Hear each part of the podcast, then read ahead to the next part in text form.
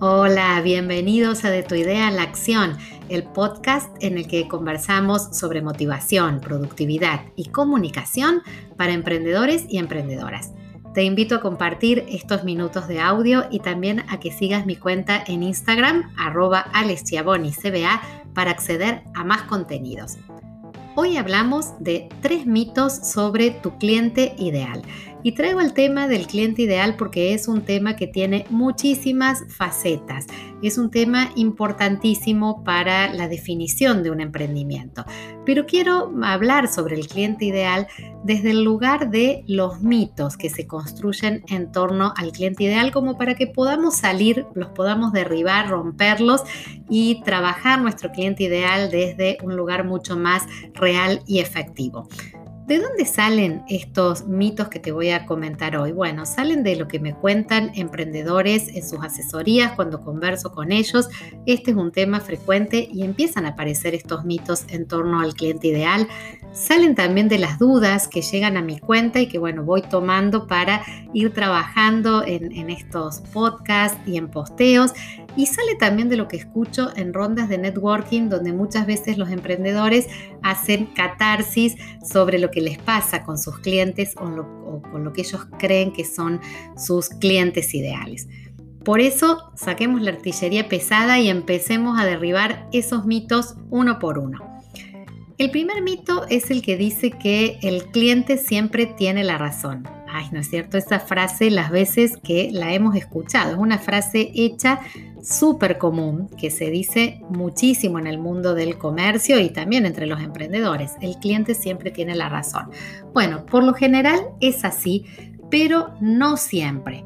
No siempre el cliente tiene la razón. Hay clientes que podríamos poner como en la categoría de tóxicos. Algunos son hasta trolls en las redes sociales y esta categoría de clientes no le hacen ningún bien a tu negocio.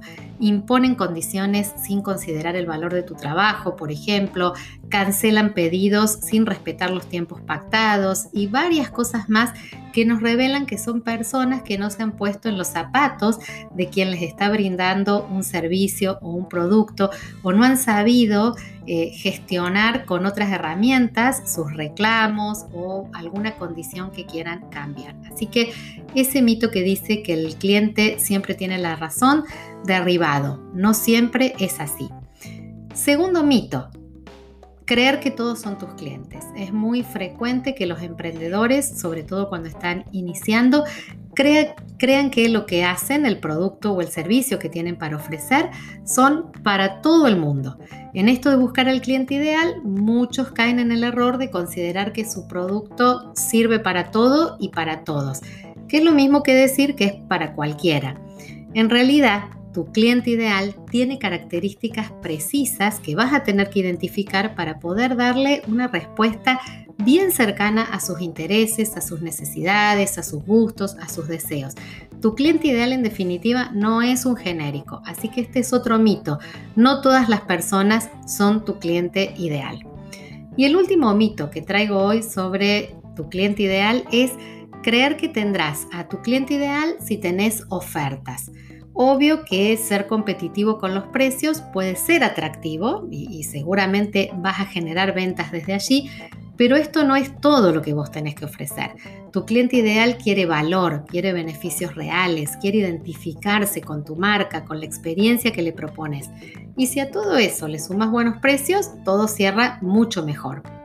Pero tener ofertas pensando qué es lo que te va a acercar a tu cliente ideal, bueno, eso sería un mito. Y a veces tener solo una estrategia de ofertas para pensar en el cliente ideal hasta puede alejarlo. Conclusión, Busca tu cliente ideal por fuera de los mitos, identifica sus características reales y fidelízalo, fidelízalo con propuestas de valor.